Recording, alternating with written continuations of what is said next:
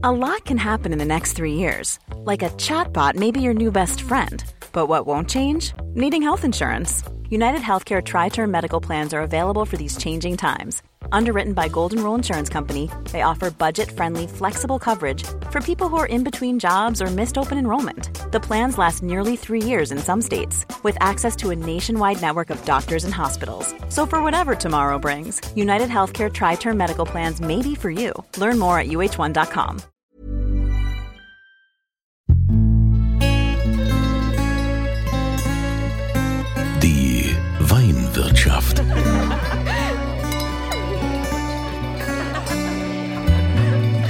Das schöne Leben mit Andreas Kunze. Willkommen in der Weinwirtschaft.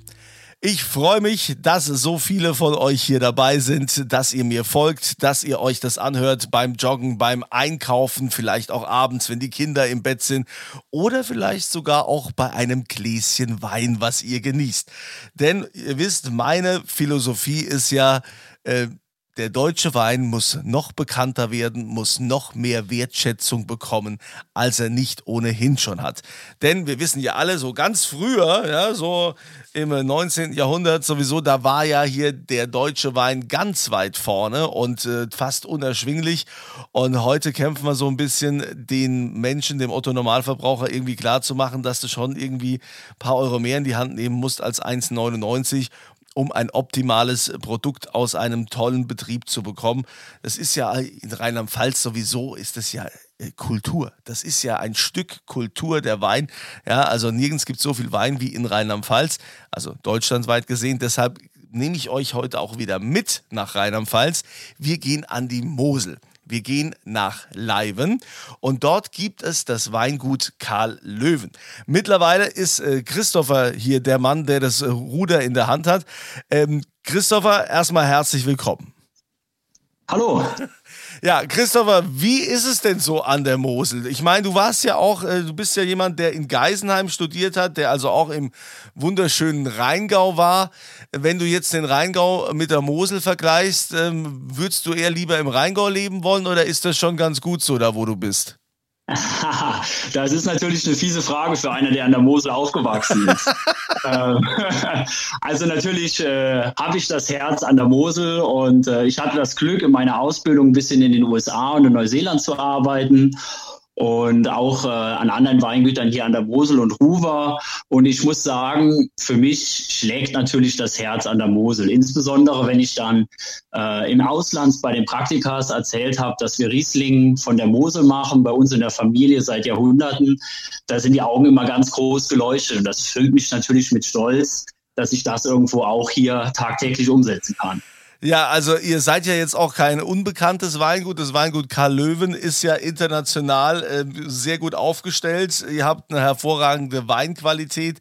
Seid hier von äh, Stuart Pickett mit 100 Punkten äh, bewertet worden. Habt äh, ausgezeichnete Kritiken in der FAZ bekommen. Ja, was soll denn da noch kommen? Ich meine, Mitglied im Bernkastler Ring seid ihr auch noch. Ähm, das ist ja für dich also schon, schon eine hohe Bürde, die du da zu tragen hast, oder?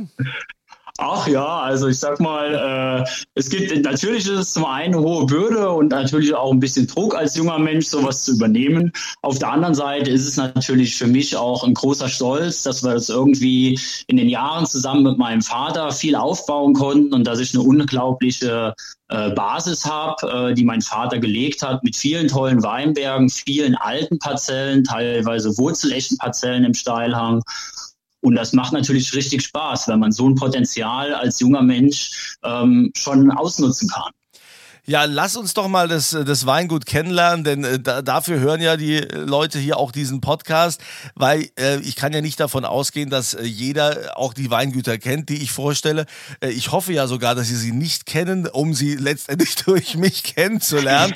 Also, äh, so bekannt auch das Weingut Karl Löwen ist, wir wollen äh, mal an die Anfänge gehen, um dieses Weingut zu beschreiben, wie es entstanden ist. Ähm, es gibt wohl den bekanntesten Wein mhm. bei euch, ist der 1896er aus der Lage Maximin Herrenberg.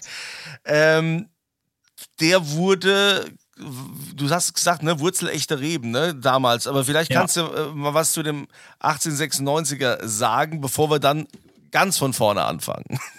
Ja, also genau, dann fangen wir mal mit dem 1896 an. Also im Grunde, äh, das war ein großer Schritt für unser Weingut. Ähm, mein Vater war schon immer etwas verliebt, sage ich mal, in alte, wurzelechte Parzellen. Ähm, einige Kollegen haben es im Podcast ja auch schon erzählt. Es gab eine schwierige Zeit für den Moselwein. Im Grunde nach dem Zweiten Krieg bis in die 80er, Ende der 80er, 90er. Und das war die Zeit, wo mein Vater mit Weinbau angefangen hat. Und ähm, er hat sehr früh gemerkt, dass die Weinberge in den Steilhängen mit den uralten Reben Weine ergeben, die vielleicht analytisch nicht besser sind, also nicht mehr Zuckergradationen haben, nicht weniger Säure, sondern Weine, die ähm, vor allen Dingen im Geschmack länger sind, vielschichtiger sind, komplexer und so hat er sehr früh angefangen, alte Parzellen in den Steilhängen zu kaufen, die keiner mehr so richtig bewirtschaften wollte, weil sie zu arbeitsaufwendig für viele Kollegen waren. Mhm. Und ähm, die Krönung dieser äh, Lagenerweiterung war 2008. Ähm, das international sehr renommierte Weingut Karl Schmidt-Wagner, ähm, was um 1900 auch eine der großen Güter der Mosel war, ähm, hat leider keinen Nachfolger gehabt. Und ähm, so wurde es uns ähm, vom Bruno Schmidt-Wagner, der ehemalige Inhaber, angeboten. Ähm, er hat uns das einfach so erzählt, als wir zusammen in den USA auf Reise waren, Kunden besuchen. Hat er erzählt, dass es das letzte Mal ist, dass er fliegen will, da er danach den Betrieb aufgeben würde. Und ähm, mein Vater hat immer erzählt, dass er danach ähm, zu ihm gefahren ist. Anderthalb Stunden haben sie sich unterhalten über Gott und die Welt, über die Art, Wein zu machen. Es wurde nie über Geld geredet und als er nach Hause gefahren ist, war für ihn klar, wir können die Weinberge erwerben. Und okay. Ja, also der, der Riesenschatz dieses Weinguts war 1,5 Hektar wurzelechte Reben in der Toplage Maximin Herrenberg, die über 100 Jahre alt sind, wurzelecht und die Kernparzelle ist eine 1896 gepflanzte Parzelle, ebenfalls in 6000 Meter Größe, was für Mosel ziemlich groß ist für so ein altes Pflanzdatum. Und da keltern wir mittlerweile einen Wein draus. Ähm, das ist so ein bisschen das erste Projekt von mir im Weingut gewesen, 2012. Ähm, das ist so ein bisschen die andere Philosophie des Weinguts und meines Vaters war immer, ähm, wir haben auch schon viel im Podcast über die glorreiche Zeit des Moselweins um 1900 und davor gehört. Ja. Sein Ansatz war immer, es ist schön, dass wir über die Preise und über die glorreiche Zeit reden, aber vielleicht sollten wir uns Gedanken machen, wie vielleicht auch die Weinqualität zu diesen Zeiten war. Mhm. Und um 1900 waren alle Weine spontan vergoren. Alle Weine wurden ohne Zusätze gemacht, also ohne Hefezugabe, ohne Enzymzugabe oder irgendetwas anderem. Alles wurde in alten Holzfuderfässern vergoren. Alles ohne Temperatursteuerung in der Gärung, also keine Kühlung oder Heizung in die Gärung. Und ähm, die Erträge waren auch wesentlich tiefer. Und äh, keine, keine Düngung zum Beispiel zu diesen Zeiten. Also die einzige Düngung war, Mist in den Weinberg zu bringen. Und mein Vater hat sich quasi dem verschrieben und versucht immer möglichst äh, Weine nach dieser Art und Weise zu machen. Mhm. Und das wollte ich mit diesem uralten Weinberg auf die Spitze treiben. Und so haben wir versucht, einen Wein wie im Jahre 1896 zu machen. Also ich bin ja immer, ich horche ja immer auf, wenn, wenn erzählt wird, wurzelechte Reben. Ja, wir haben hier auch noch eine Parzelle, das ist alles wurzelecht. Ja, ähm, das, das heißt, das sind also noch die Originalwurzeln oder sind die da, wie nennt man das, gepfropft, sagt man ja. Ich bin ja kein Winzer, aber ich äh, befasse mich damit so hin und wieder. Sind die ja. nicht irgendwie dann so aufgepfropft oder so, wo da was Neues dazukommt? Genau. Genau, das ist korrekt. Also es ist so, ähm, es gab ja diese schlimme Katastrophe im Weinbau, ähm, auch äh, so Ende des 19. Jahrhunderts äh, hat es in Bordeaux angefangen, dass ein Insekt namens Reblaus angefangen hat, die Rebe zu befallen. Die kamen mit den Schiffen aus wahrscheinlich Amerika nach Europa und die hat die Rebe an der Wurzel angestochen und quasi all ihre Kraft rausgezogen. Und so sind die Reben nach und nach eingegangen. Mhm. Und ähm, dann wurde herausgefunden, dass wenn man eine amerikanische Rebe in den Boden pflanzt und obendrauf eine europäische Rebe, also Riesling oder Spätburgunder nimmt, dass zwar die Reblaus die Wurzel ansticht, aber die Rebe trotzdem weiter wachsen kann. Sie quasi sozusagen wie immun dagegen ist. Mhm. Und ähm, das wurde dann zum Gesetz und so wurde ab einer gewissen Zeit im 20. Jahrhundert nur noch gepfropfte Reben gepflanzt, das heißt amerikanische Reben im Boden und europäische Reben, also Riesling oder Spätburgunder obendrauf. Und wenn man jetzt von wurzelechten Reben spricht, sind das diese Reben, die vor dieser Zeit gepflanzt wurde, wo dann in unserem Fall wirklich der Riesling durch und durch bis in den Boden geht. Das heißt, wenn du dich jetzt quasi diese, diesem äh, Weinberg da äh, verschrieben hast, wo du gesagt hast, diesen 1896er so zu machen, wie Wein früher gemacht wurde, das heißt, ihr verzichtet da dann quasi auch komplett auf irgendwelche Kühlprozesse. Es gibt keine Hefezugabe. Du machst den Wein in den großen äh, Holzfuderfässern und ähm, da gibt es auch keine Dünge, also irgendwie, sagen wir mal, irgendwie Pestizide oder so, die man da irgendwie einsetzt, äh, sondern alles rein natürlich. Genau, also was rein natürlich schon. Also Pestizide muss man immer aufpassen. Es ist schon so, äh, wir setzen keine, ähm, äh, also Fungizide müssen wir einsetzen im Sinne von Pflanzenschutz. Das müssen alle Winzer, auch die ökologischen. Ähm, aber ähm, Natürlich versuchen wir möglichst äh, im Weinberg zu arbeiten wie 1896. Also das Ziel dieses Weins ist wirklich, keine Kompromisse in Weinberg und Keller zu machen und quasi diese Philosophie, die wir grundsätzlich haben mit dem traditionellen Ausbau, bei diesem Wein komplett ohne Kompromisse durchzuziehen. Und deswegen gibt es auch immer nur ein Fass, also 1000 Liter pro Jahr, da der Aufwand, wie man sich vorstellen kann, enorm hoch ist, weil alle Arbeitserleichterungen, die wir heutzutage so haben, bei diesem Weinberg nicht benutzt werden. Ja, das, äh, das ist ja auch ein gewisses Risiko, was man hat. Ne? Wenn man mal sagt, okay, ähm, wir machen das jetzt komplett irgendwie ohne Hilfsmittel, dann ist dieser, dieser Wein und diese, also allein im Weinberg ist das schon alles sehr betreuungsintensiv. Absolut. Also es ist mit Sicherheit ein Weinberg, der uns wesentlich mehr Handarbeit kostet, ähm, wo auch die Arbeit intensiver ist. Ich muss sagen, es ist auch irgendwo für mich, ähm, ja, man fühlt immer einen gewissen Druck, wenn man in dem Weinberg arbeitet, weil es ist ja schon verrückt, dass der Krieg, äh, der Weinberg zwei Kriege überlebt hat. Äh, der Weinberg wurde gepflanzt zu Zeiten, äh, wo es noch in Russland ein Zar gab und ähm, man möchte natürlich nicht die Generation sein, die nachher beim Rebschnitt etwas falsch macht oder in der Bewirtschaftung etwas nicht bedenkt und der Weinberg geht irgendwann ein. Ja, das, äh, das kann ich verstehen. Okay. Ja. Dass man da gewissen Druck verspürt.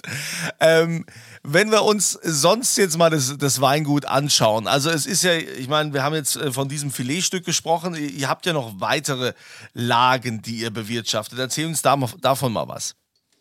Ja, gerne. Also grundsätzlich ist unsere Philosophie, ähm, dass wir halt versuchen, filigrane, elegante Weine zu machen, die trotzdem Vielschichtigkeit und Länge haben. Und ähm, ich finde gerade wir an der Mosel haben halt die Stärke, dass die Weine ähm, diese Filigranität, diese Leichtigkeit und diesen Trinkfluss haben.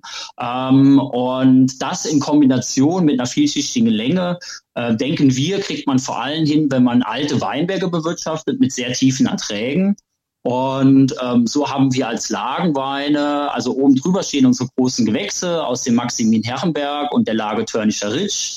Zwei konträre Lagen, der Maximin Herrenberg mit Rotschiefer, die Ritsch eher mit Grauschiefer und Quarzit, also eher was ganz Kühles, Salziges und der Maximin Herrenberg eher der florale, kräftige. Ähm, und dann haben wir noch im Lagenweinbereich unsere Leifner Laurentiuslei als Toplage und in Detzen die Maximin Klosterlei. Mhm. Also ich bin ja, ich bin ja gro äh, großer Fan äh, von der Törnische Ritsch, ja. Mhm. ähm, äh, habe ich, hab ich irgendwann mal entdeckt ähm, über den, äh, den Kollegen Ludes. Äh, da, der ist da ja sehr, sehr rührig.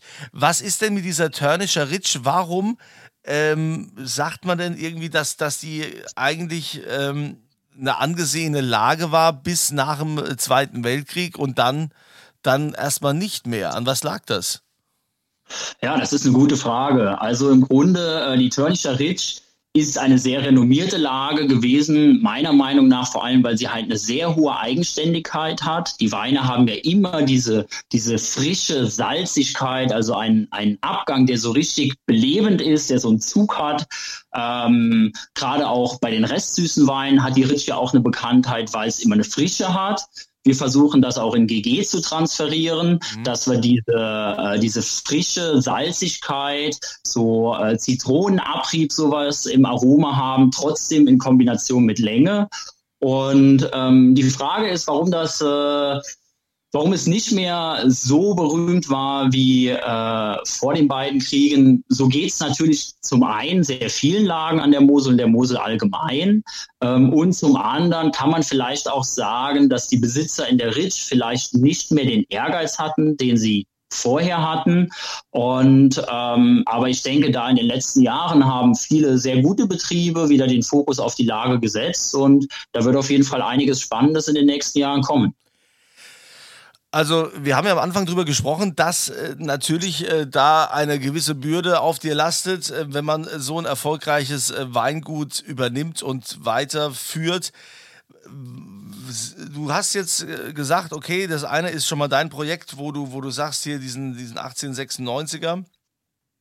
Ähm, was ist denn noch so deine, deine Vision, die du hast äh, im, im Weingut, die sich vielleicht auch von der, dem, was dein Vater bisher geschaffen hat oder wie der es gemacht hat, was sich da auch unterscheidet.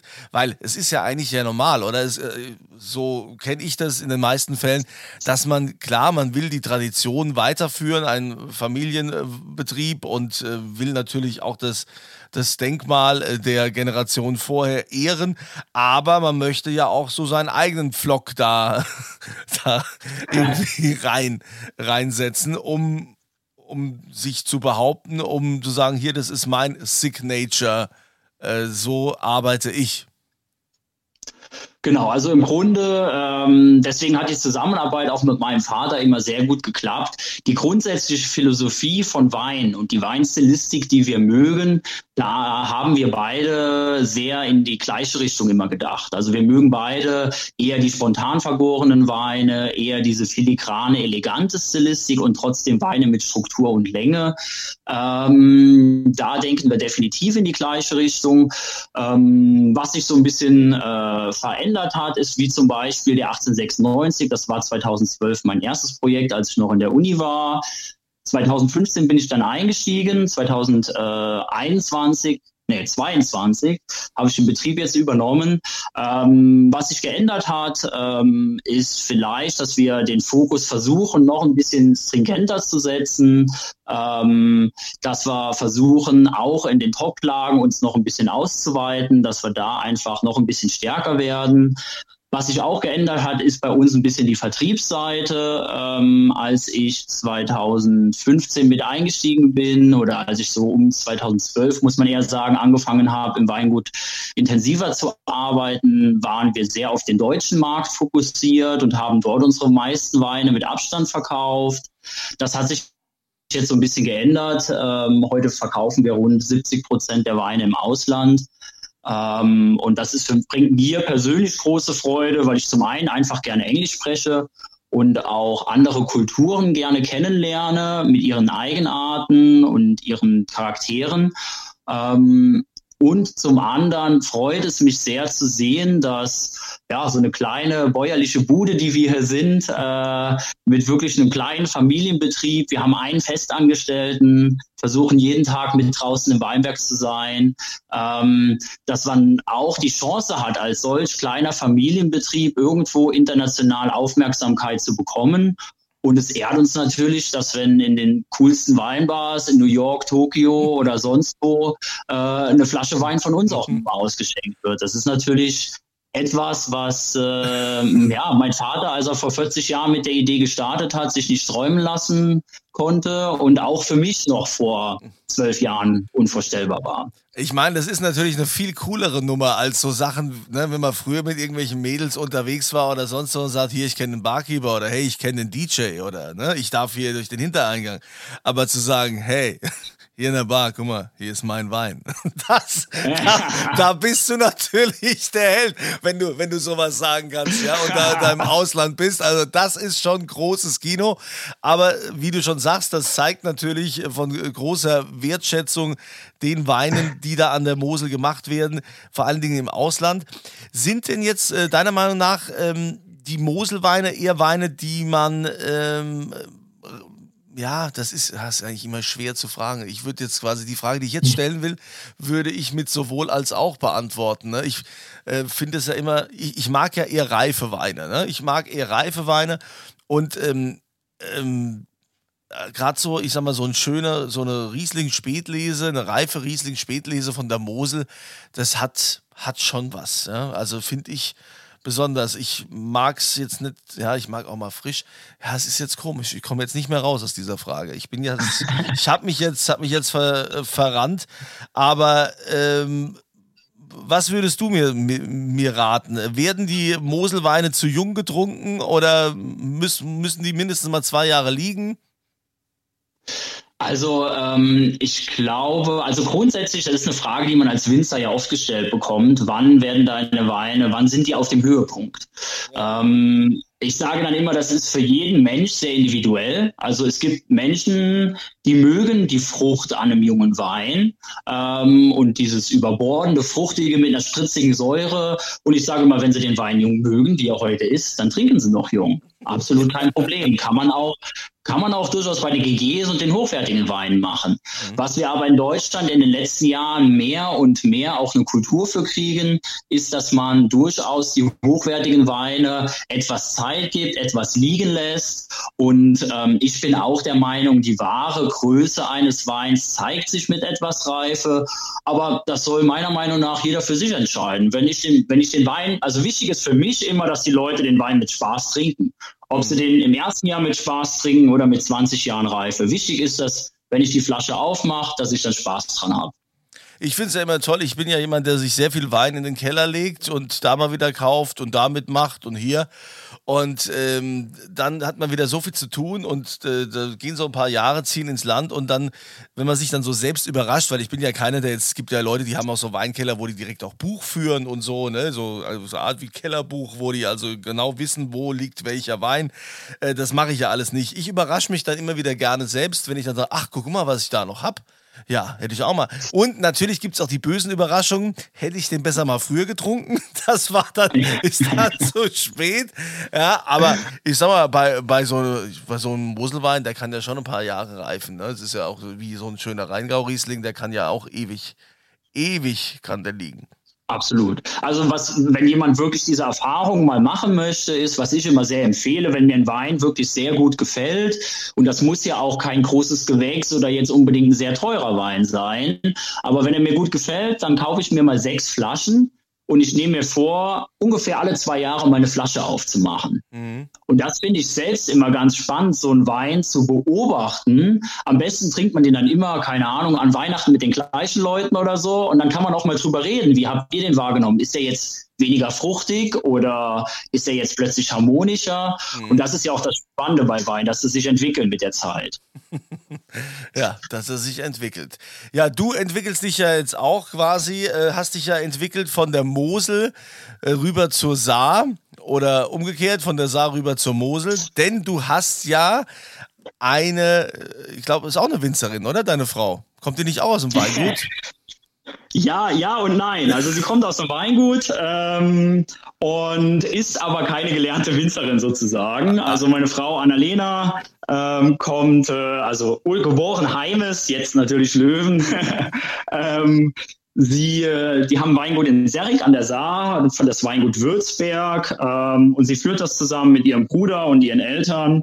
Und genau, wir haben jetzt gerade äh, dieses Jahr geheiratet und ähm, Genau. Ja, Jetzt. ich meine, wenn die niemanden haben fürs Weingut, du kannst da ja aushelfen, ne? Das machst du auch noch mit, ist da kein Problem. Ja. Die Mosel, genau, ja. Mosel küsst genau. die Saar, das ist doch schön. Genau, ja, ja, auf jeden Fall. Also das passt sehr gut und ähm, das Schöne ist, was man so als Winzer halt treiben kann. Wir haben zum Beispiel für, für die, unsere Hochzeit auch wirklich das erste Mal einen Wein zusammen gemacht. Ähm, das heißt, ich habe bei mir im Keller Trauben von alte Reben vergoren und ähm, Felix Heimes, also Annalenas Bruder, bei sich im Keller in Serrig an der Saar. Und dann haben wir daraus einen Hochzeitswein quittiert, der quasi wie unsere Liebe 50% Mosel, 50% Saar. Ach, wie romantisch. Das soll noch mal einer sagen, ja, äh, Wein kann nicht romantisch sein, ja? Also, das ist ja, das ist ja herrlich. Ja, also, äh, wir werden natürlich jetzt äh, auch zu diesem Moment kommen, wo sich immer alle drauf freuen. Und das gibt's zu gewinnen. Du hast einen Wein, den du hier gerne verlosen möchtest. Welcher Wein soll das sein? Ja, ich würde sehr gerne ähm, einen besonderen Wein für uns äh, in die Verlosung geben. Und zwar den Wein, wo wir so viel jetzt auch drüber gesprochen haben. Der 1896 Riesling aus 2021. Der Wein ist vor Verkaufsstart schon lange, lange ausverkauft gewesen. Äh, die Nachfrage hat dieses Jahr war auch wieder ein Vielfaches der Flaschenzahl. Ähm, aber ich würde sagen, von unserem privaten Bestand gebe ich dann noch eine Flasche ähm, zu euch gerne rüber und äh, ich freue mich schon drauf. Bin mal gespannt, wer es bekommen wird und ich hoffe, dass er auch viel Spaß damit hat. Ja, wie immer bekommen die ich, ist ja klar. Nein, natürlich. Nein, natürlich nicht, aber das finde ich sehr großzügig, finde ich total toll. Also den 1896er, den man also so gar nicht mehr kriegt und äh, so nicht mehr verkäuflich ist. Vielen herzlichen Dank, den könnt ihr bekommen, wenn ihr mitmacht. Ihr geht auf podcast.kunze.tv TV, geht da auf dieses Formular, dann die entsprechenden Anmeldedaten eintragen und dann immer äh, Antwort zur aktuellen Frage. Da äh, dann bitte die Antwort reinschreiben, die richtige Antwort, denn die Frage lautet, welche Sprache spricht Christopher Löwen besonders gerne? Und es ist neben der deutschen natürlich noch eine andere. Also die deutsche ist es jetzt nicht, ja. Also welche Sprache spricht er besonders gerne? Das da bitte eintragen, podcast.kunze.tv und ihr nehmt dann an der Verlosung teil. Lieber Christopher, es war mir eine Freude, es war mir eine Ehre. Ich muss äh, sagen, das äh, war sehr informativ, das war äh, total spannend. Also du kannst ja so viel erzählen und du hast mir richtig Lust drauf gemacht, wo ich jetzt denke, Gut, wo liegt bei mir jetzt noch im Keller ein Moselriesling kalt? Hätte ich jetzt Lust drauf. ja, doch, also. Ja, ich sage auch, ich würde auch sagen, vielen, vielen Dank fürs Zuhören. Hat mir wirklich große Freude gemacht, euch unser Weingut und auch so ein bisschen das Thema Mosel und alte Reben euch näher zu bringen. Und ja, ich hoffe, dass ihr euch irgendwann eine schöne Flasche aus alten Reben von der Mosel irgendwann demnächst aufmacht. Ja, und den Link natürlich äh, zum Weingut Karl Löwen findet ihr unterhalb dieses Podcasts, äh, damit ihr da auch mal hinfindet. Äh, was ich mich noch gewundert habe, es gibt gar keinen Shop. Da ist gar kein Shop bei euch drauf. Da stehen nur die Weine, aber man kann sie nicht direkt kaufen, ja. Ist das immer noch so, so eine, so eine Geschichte so wegen, naja, weil wir haben ja auch Händler und so und man will da nicht die Preise so offensichtlich zeigen. Ist das noch aus diesen Gründen? Äh, grundsätzlich, äh, ja, also wir verkaufen auch an Endverbraucher, haben auch eine, eine Weinprobierstube, äh, nur wir machen das immer schön intensiv. Also wir machen meist einen Termin mit unseren Kunden aus, samstags nachmittags, auch gerne ohne Termin. Aber dann hocken wir uns gerne mit den Leuten intensiv hin und erklären ein bisschen unsere spezielle Philosophie und verkosten dann ein paar Sachen. Äh, Online-Shop haben wir halt auch nicht, da wir ja, die Nachfrage war in den letzten Jahren sehr hoch und auch dieses Jahr waren die Weine wieder nach drei Wochen ausverkauft und deswegen ist es einfach schwierig, ja. äh, da einen Online-Shop aufrechtzuerhalten. Ja, hast, hast ja auch recht. Mit anderen Worten, das Weingut Karl Löwen hat es halt nicht nötig, ja, weil bei denen läuft's. Ja, also ich kann das sagen, du nicht, ich kann das sagen und ich finde das, ich finde das auch super, wenn das so ist, ja, wenn man letztendlich für die Arbeit macht, belohnt wird und die Nachfrage so groß ist, dass man sagt, naja, ich muss jetzt nicht unbedingt noch den Job machen, weil äh, der Wein wird gekauft und die Leute mögen ihn. Also ich denke, das ist äh, die beste Werbung, die man für sich selbst machen kann. Von daher, also Christopher, alles Gute weiterhin. Ähm, und wer weiß, hoffentlich sehen wir uns dann mal persönlich und treffen uns mal an der Mosel oder an der Saar. Du bist ja jetzt quasi beidseitig unterwegs. und äh, viel Erfolg weiterhin bei dem, was du machst. Ja, vielen lieben Dank. Ich freue mich auch. Ich hoffe dann wirklich, dass wir uns sehr treffen. Sag mal Bescheid, wenn das nächste Mal an der Mosel ist und auch ihr, wenn ihr irgendwann mal hier in der Ecke seid. Wie gesagt, ähm, einfach einen Termin ausmachen. Da erklären wir auch gerne die Philosophie mal persönlich. Und irgendwie kriegen wir das auch hin, dass wir ein paar Flaschen für euch finden. Na, also, geht doch. Dann euch eine schöne Zeit, ein schönes Wochenende, eine schöne Woche und immer volle Gläser.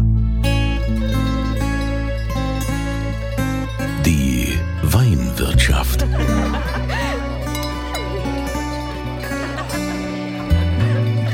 Das schöne Leben mit Andreas Kunze. Die Weinwirtschaft wird produziert von Podcast Monkey. Podcast-monkey.com.